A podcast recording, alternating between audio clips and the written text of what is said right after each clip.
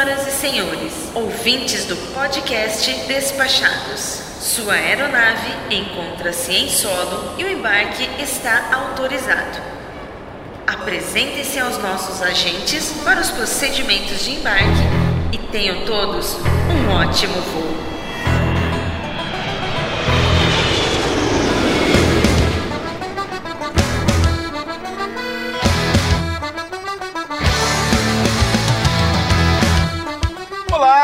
Caro áudio spec. Eu sou o Foca e falo diretamente da cidade do México. E vou falar hoje do dia 14, esse dia que eu já tinha gravado e acabou tendo um problema com o arquivo e eu vou refazer aqui a gravação para contar para vocês como foi o dia 14, que foi o dia que começou lá na cidade de Boston agradecendo mais uma vez aos nossos patronos, a todos os nossos patronos, não apenas aos patronos top, que a gente menciona aqui os nomes no início de todos os programas, mas também ao pessoal que participa lá com qualquer valor e que está dando uma força para a gente poder continuar gravando aí o nosso programa e está trazendo aí para vocês esse diário de bordo. Se você quiser também fazer parte desse projeto, entra lá em www.padrim.com.br barra despachados e adira a qualquer um dos nossos planos. A partir de 15 reais você vai ter acesso à nossa sala VIP. A partir de 30 reais você entra para o Olimpo da Podosfera Nacional e terá o seu nome aqui mencionado na abertura de todos os nossos episódios.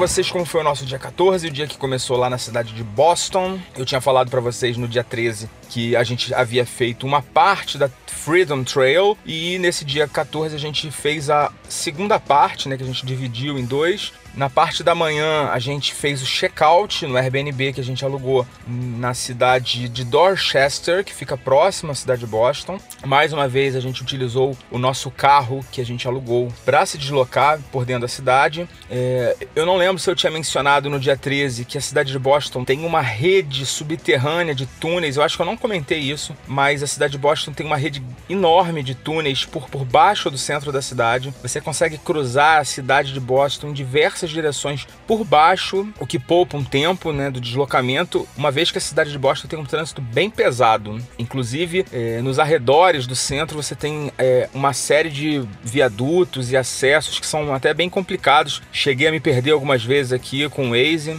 Estou é, usando o Maps, que o Maps tem uma, uma diferença em relação ao Waze, que ele dá mais indicações por voz, né, por áudio e que ajuda mais a gente a se, a se, localizar, a se deslocar, fazer esses deslocamentos aqui dentro da cidade de Boston pode ser bem complicado e pra gente não tem sido um problema, mas a gente já chegou aqui a se perder e a gente acaba perdendo uns minutinhos quando a gente sai da, do, do melhor caminho, né? Por conta do trânsito. Mas então hoje a gente começou o dia um pouco mais cedo, né, do que ontem. A gente acordou bem cedo, por volta de sete e meia, né, que para os nossos padrões de viagem é bem cedo. E antes de 9 horas a gente já tinha guardado todas as nossas coisas e feito check-out, né, ou seja, devolvido lá a chave pro proprietário do apartamento. Uma estratégia que a gente utilizou aqui para dar uma agilizada nos nossos deslocamentos foi de manter uma mala pequena só com a gente e algumas mudas de roupa para a gente poder agilizar né, essas entradas e saídas. Agora, especialmente que a gente tem estadias mais curtas, então a gente deixa as malas maiores dentro do porta-malas do carro mesmo e a gente só anda com uma mala de mão com algumas mudas de roupa e o básico do nossa, da nossa higiene, né, para a gente poder escovar o dente,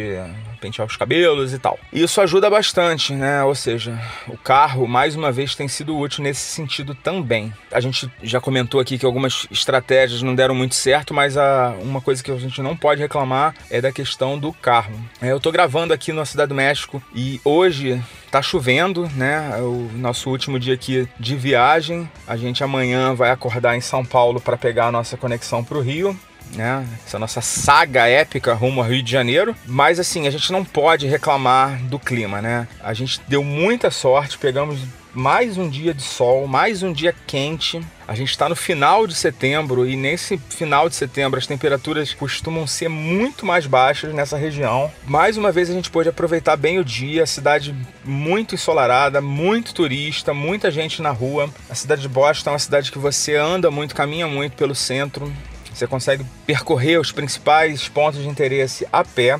A gente começou o nosso dia de se deslocando para uma ruazinha próxima ao nosso primeiro ponto de interesse na Freedom Trail, que era Massachusetts State House. Então eu vi no mapa aqui algumas ruas próximas e me desloquei para lá. E basicamente foi a mesma coisa de ontem, sendo que hoje a gente encontrou a vaga muito rápido. Assim, quando eu já estava chegando ao ponto que eu tinha definido no mapa, né, que era próximo a, essa atração. A gente começou a ver que as ruas já, já eram reservadas para os moradores e mais um pouquinho à frente haviam vagas reservadas para visitantes. Então, assim, uma coisa que eu achei bem interessante e que me parece ser bem comum é que as vagas para visitantes os moradores não costumam usar. Eles costumam deixar realmente livres para quem precisar, né? Porque isso aconteceu ontem também, né? A gente conseguiu parar numa vaga de visitante tranquilamente. E hoje a mesma coisa. As vagas para moradores praticamente todas lotadas, você dificilmente você encontra uma vaga dessas livre. É, outra coisa é que todos os carros parados têm realmente um selo de morador, né? Eles têm um selo, uma numeração e com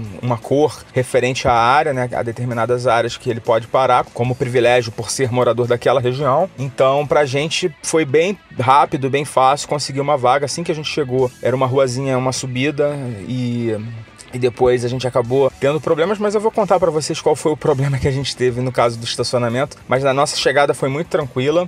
Mais uma vez, é, paramos numa vaga de visitante. O limite para parada nessas vagas é de duas horas. A gente ia ficar um pouco mais, mas enfim, isso também, também não tem sido um problema é, extrapolar um pouco esse tempo de duas horas. E a gente começou a fazer o nosso percurso. Esse prédio, esse primeiro prédio que eu mencionei, que é Massachusetts State House, é um prédio público é, ele foi senado dos Estados Unidos durante uma fase do século XVIII, aliás, uma fase do século XVII, em que Boston foi a capital dos Estados Unidos. É um prédio muito bonito, mas esse prédio no domingo não estava aberto. Ele não abre aos domingos. A gente acabou não conseguindo fazer a visita desse prédio por dentro, mas seguimos pelas outras atrações e a gente conseguiu é, entrar numa igreja é, que é uma igreja batista, uma igreja muito bonita, com um cemitério na porta que também era uma das atrações da trilha. Esse cemitério tem uma coisa interessante que é um poço que você não consegue ver o fundo. Um pouco agoniante esse poço, mas também é uma atração interessante. É, e fizemos uma série de outras paradas, né? Da parte da manhã a gente tomou café numa num Walgreens que tem enorme, um Walgreens diferente, não é um Walgreens desses que a gente costuma ver nas estradas, na, na, em beiras de estradas. Era um Walgreens, uma loja bonita, com várias frutas e eh, produtos prontos para consumo, justamente para quem estava passeando naquela região. E essa parte da manhã foi basicamente eh, visitando os outros pontos. E os pontos da, da Freedom Trail eles costumam ser ou igrejas ou prédios públicos, pontos de interesse específicos onde aconteceram algum grande evento. Por exemplo, existe um episódio da, da história norte-americana que foi, ficou conhecido como Massacre de Boston, que para gente que mora no Rio de Janeiro foi não, não chega a ser assim uma coisa tão grave porque foram seis pessoas que foram assassinadas pelo exército inglês e isso pra gente, na verdade, é, a gente tem massacres todos os dias por esses parâmetros, né? Por essa régua aí de avaliação de criticidade de, de, desse tipo de evento. Mas enfim, é, você vai encontrar, basicamente são esses os tipos de, de, atrações que você vai encontrar na Freedom Trail. Existem outras atrações em Boston que a gente acabou não visitando porque a gente teve só esse final de semana realmente para fazer, é, como por exemplo o Aquário de Boston, um museu de ciências, a gente também achou interessante, mas não visitamos nessa, nessa viagem. A gente pretende voltar aqui com as crianças, né? A gente tem dois filhos, para quem não sabe, e trazer eles nessas, nessas duas atrações, principalmente porque eu acho que são atrações mais familiares e a gente estava numa, numa onda mais de conhecer esses pontos históricos e a gente conseguiu aproveitar bastante essa parte da manhã mais uma vez. A cidade muito bonita também, só pela cidade mesmo já vale a pena a visita. E depois que a gente terminou de fazer essas atrações da Freedom Trail, a gente decidiu ir almoçar. A gente estava com fome, a gente comeu bem pouquinho no café da manhã. A gente comeu só frutas e café mesmo. Quando foi mais ou menos meio-dia e pouco, a gente já estava com fome e decidimos ir almoçar. E eu abri o TripAdvisor e vi que tinha um restaurante com uma avaliação boa, com preço baixo, né? Um filtro que eu uso sempre, que é o filtro de preço, né? Restaurantes econômicos. Rapidamente vi algumas avaliações e a gente estava a 800 metros desse restaurante e a gente decidiu ir até lá. É, e para chegar lá, a gente acabou passando por uma região de Boston que é um pouco mais moderna, o, o, centro, né, o centro financeiro da cidade, e uma região que tem muitos teatros, né, lembrando um pouco ali a Broadway, né, inclusive com peças que tem na Broadway, como por exemplo Fantasma da Ópera. Se você tiver em Boston, tiver interesse de assistir uma peça, é, uma peça famosa, né, e não tiver como ir na Broadway para fazer isso, lá em Boston realmente você vai poder é, assistir a, uma, a, uma, inúmeras peças, porque são vários teatros, existem muitos teatros mesmo nessa região. É uma avenida que se chama George Washington, Avenida George Washington, bem no centro mesmo. É um local diferente né, do, do centro histórico, é um lugar mais moderno, com prédios maiores. Então a gente atravessou toda essa avenida e depois entramos num bairrozinho também com as características de Boston, com os prédiozinhos de tijolos, ruas mais calmas e mais arborizadas. E até que a gente chegou no restaurante, era uma região que não tinha nada, não tinha muito comércio, né, bem residencial. E a gente viu que já tinha um pessoalzinho na porta né, do restaurante. Falei, ó, é lá, tem uma galera já esperando para entrar. Quando eu cheguei mais perto, eu comecei a sentir um cheiro de bacon frito. E aí me deu um estalo, putz, esse restaurante não é de almoço. E aí realmente, quando eu olhei o menu que já tinha do lado de fora, era um restaurante de café da manhã. Aí eu falei, putz, que saco, errei, deu ruim. Mas enfim, não seria problema. A gente teria que voltar é, uns dois quilômetros mais ou menos até onde estava o carro para pegar o carro e ir para um outro lugar almoçar já no caminho de New Hampshire, que era o nosso próximo destino, onde a gente passou os próximos dias. Então eu decidi chamar um Uber por conta do, da distância, né? Era um pouco maior para a gente andar. A gente já tinha andado quase um quilômetro além do, do, trajeto da própria Freedom Trail. Então a gente decidiu chamar um Uber e em cinco minutos, assim, a gente estava numa praça. Eu recebi o alerta de que o carro tinha chegado, mas eu olhei para um lado, não vi, aí eu olhei para o outro lado, estava meio distante, assim, porque eu tinha marcado na praça e estava mais para o lado de uma avenida. E eu percebi que a motorista parou do lado oposto ao que eu tava. E aí eu vi e falei, ah, vou lá, que ela tá, tá lá do outro lado. A gente foi e começou a andar na direção dela. Quando a gente estava chegando perto do carro, ela avançou, ela foi, ela andou um pouco com o carro e parou no quarteirão à frente frente. Aí eu fui, né, andando atrás do carro, comecei a correr para chegar lá e falar: "Não, a gente tá aqui". Quando eu tava chegando perto do carro de novo, a imbecil da mulher foi e andou de novo. Aí, porra, já tava com fome, cansado, já tinha andado pra caramba, começou a bater uma irritaçãozinha cancelei a corrida e chamei outro. Aí depois a gente foi, entrou no, no carro do, do rapaz lá que chegou e achou a gente de primeira. Aí eu tinha que marcar, né, no ponto do mapa do Uber, onde eu, eu tava o carro, né? Eu, e eu não sabia exatamente onde estava o carro, porque eu tinha marcado mais cedo um ponto que era próximo da atração e não exatamente o ponto que eu parei, porque no deslocamento eu vi a vaga e parei, né? Um pouco antes, né? Alguns metros, algumas dezenas de metros talvez antes do ponto que eu tinha marcado no mapa. E aí eu marquei um ponto, o mesmo ponto que eu tinha marcado, né, próximo da atração, e ele deixou a gente lá. Aí eu olhei para um lado, não consegui reconhecer a rua que eu tava. Olhei para o outro, também não conseguia, tava num lugar que eu não tinha passado antes. E comecei a andar, né? A gente falou assim, pô, eu acho que é para lá. Eu acho que eu parei o carro para lá. E a gente começou a andar, subimos uma rua, não, não achamos o carro, subimos outra rua, não achamos o carro, descemos pela rua do lado, não achamos o carro, passamos por umas quatro, cinco ruas e não achamos o carro. A gente falou: ó, vamos lá para Massachusetts House, para a casa do Congresso, lá do Senado, e a gente faz o caminho de volta porque não é por aqui, a gente tem que fazer o caminho que a gente fez na vinda. Mas acontece que na vinda a gente estava distraído e a gente não memorizou muito bem o caminho, a gente tentou fazer o caminho de volta e a gente não conseguia achar o carro. É, e eu continuei andando lá desesperadamente por uns 20 minutos, 25 talvez, e nada, não, não conseguia achar o carro de jeito nenhum. Eu me lembrava que eu tinha estacionado do lado direito da rua, né? Que era uma rua pequena e que eu tinha parado do lado direito, porque era o lado onde o estacionamento era permitido, o lado esquerdo era proibido. E todas as ruas do local que a gente estava, os carros estavam parados do lado esquerdo ou dos dois lados. E eu comecei a ficar desesperado. Falei, caramba, o que, que eu vou fazer? Vou ter que chamar o Alamo, vou ter que ligar para Alamo, vou ter que chamar a polícia, vou ter que ligar para a polícia para falar que eu perdi o carro, porque de fato foi o que aconteceu. A gente perdeu o carro. Não, não fazia ideia de onde o carro estava.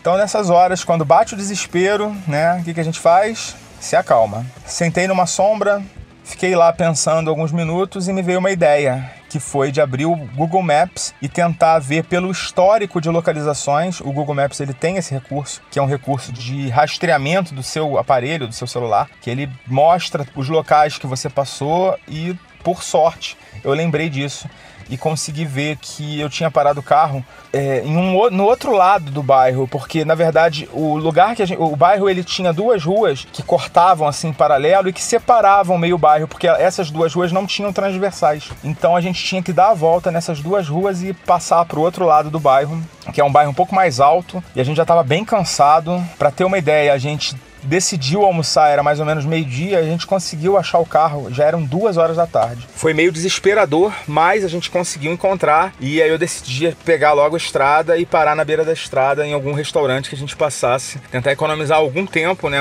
Porque a gente já tinha perdido muito tempo nessa brincadeira aí de restaurante que não servia almoço e de perder o carro, né? Então aí fica a dica se você por acaso estacionar o carro em um, em um bairro que você não conhece, pega o seu WhatsApp e manda a localização para alguém, né, que esteja no seu grupo, porque aí já vai ficar salvo ali, você não vai precisar perder esse tempo todo para procurar o seu carro. Depois a gente pegou a estrada e o nosso destino, que era o Premium, que era o nosso hotel em Merrimack, New Hampshire. Merrimack era o nome da, é o nome da cidade que a gente ficou. A gente escolheu Merrimack por conta de proximidade com três pontos de interesse do nosso destino, que eram a cidade de Manchester, o Premium Outlet de Merrimack, que ficava bem ao lado da nossa hospedagem, e a cidade de Nashua, também em New Hampshire. Então, assim, esse ponto era meio central ali para em relação a esses três pontos, na né? cidade de Manchester, que tinha um, um shopping grande, é, o Premium Outlet de Merrimack e a cidade de Nashua, que tinha uma série de lojas também. E, e essa é a nossa parada para compras, né? Então, ainda no, nesse mesmo dia, a gente foi pro hotel, fez o check-in é, nem deixamos as malas, ainda por conta do cartão de crédito não ter sido debitado pelo hotel, por conta de eu ter cancelado o cartão, por ter perdido o cartão, na verdade. Então a gente foi logo pro hotel para fazer o check-in, apresentar um cartão, o cartão emergencial que eu já tinha recebido e não ter problemas de perder a acomodação. O hotel estava cheio, estava bem cheio. Eu vou falar um pouco mais do hotel que a gente ficou e da cidade de Merrimack e da cidade de Manchester e do estado de New Hampshire no episódio do dia 15. Tá bom? É isso aí, a gente vai ficando por aqui. Foca na viagem. Tchau!